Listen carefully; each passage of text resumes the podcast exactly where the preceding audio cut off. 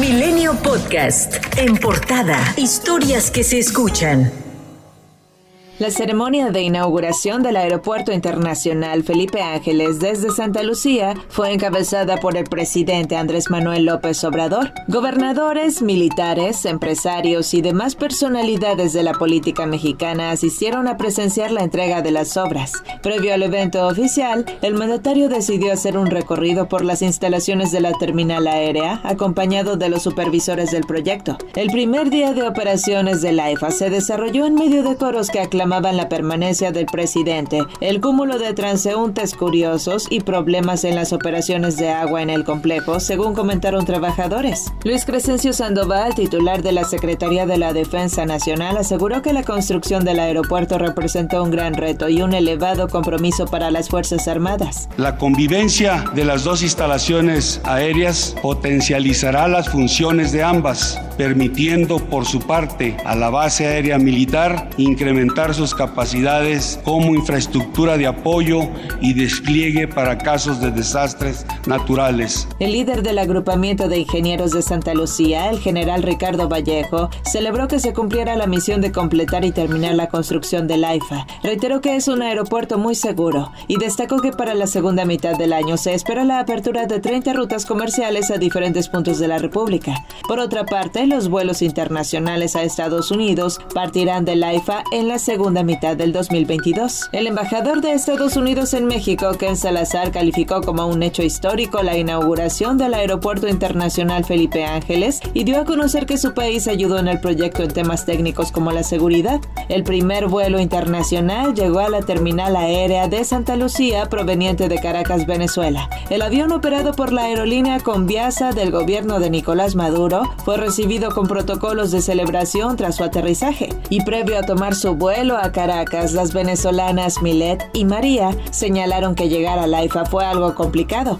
porque aún se tiene poca señalización y el tiempo de traslado es mínimo de dos horas desde la Ciudad de México. Sin embargo, dijeron que el ahorro de hasta 30% en el boleto lo compensa. Reconocieron que se cuentan con pocas opciones de vuelo, ya que solo se tiene Santa Lucía o Cancún. Por cierto, el presidente López Obrador aseguró que ha existido desinformación en torno al tema de los accesos al nuevo aeropuerto. Por su parte, el gobernador del Estado de México, Alfredo del Mazo, informó sobre las cinco vialidades que se están llevando a cabo para disminuir el tiempo de traslado. Primero, el distribuidor principal de acceso es el número uno, en donde eh, se conecta el circuito exterior mexiquense con la principal entrada al Aeropuerto Internacional Felipe Ángeles. Posteriormente, el eh, Mexibus, la línea 1 de Mexibus, que será el primer transporte masivo eh, que estará dando servicio, en especial a las trabajadoras y los trabajadores que vengan a este aeropuerto. Tercero, la autopista urbana Siervo de la Nación. Cuarto, la conexión oriente para fortalecer lo que es la conectividad en el aeropuerto de la Ciudad de México. y cinco, las gasas del río de los remedios para agilizar el cruce con insurgentes. El coordinador de Morena en la Cámara de Diputados, Ignacio Mier, celebró la apertura del AIFA y dijo que pese a las críticas de la derecha, la construcción de la nueva terminal se antepuso al derroche y el robo a la nación. En contraste, legisladores del PAN y de Movimiento Ciudadano calificaron el proyecto como un capricho y una obsesión del presidente que costará mucho a México. El coordinador de los diputados federales del PAN, Jorge Romero, cuestionó la viabilidad técnica y económica de este aeropuerto, que tiene problemas de conectividad, funcionalidad limitada y que además dijo exhibe el actuar improvisado y mentiroso del gobierno. Un ministro de la Suprema Corte de Justicia de la Nación rechazó frenar un acuerdo del Instituto Nacional Electoral que ordenó al presidente Andrés Manuel López Obrador retirar propaganda gubernamental que se difunde en Internet y redes sociales. Lo anterior tras admitir a trámite una controversia constitucional presentada por Sergio Gutiérrez Luna, presidente de la mesa directiva de la Cámara de Diputados contra el acuerdo avalado por la Comisión de Quejas y Denuncias del INE. Pese al decreto de interpretación del Congreso de la Unión, la ley sigue siendo clara respecto a la prohibición de que servidores públicos promocionen la revocación de mandato. Así lo declaró Lorenzo Córdoba, consejero presidente del INE. El funcionario destacó que dicho decreto dice cómo se puede interpretar la ley, pero la prohibición de la propaganda viene en la Constitución y con un decreto de interpretación de la ley no se puede modificar la Constitución. Señaló que paradójicamente quienes están violando las leyes y cometiendo trampas son los que dicen estar interesados en que el ejercicio se realice y se promueva. Más temprano, la Comisión de Quejas y Denuncias del INE emitió medidas cautelares en su partiente de tutela preventiva contra cuatro conferencias matutinas del presidente de marzo. Se determinó que incurrió en difusión ilegal de propaganda gubernamental.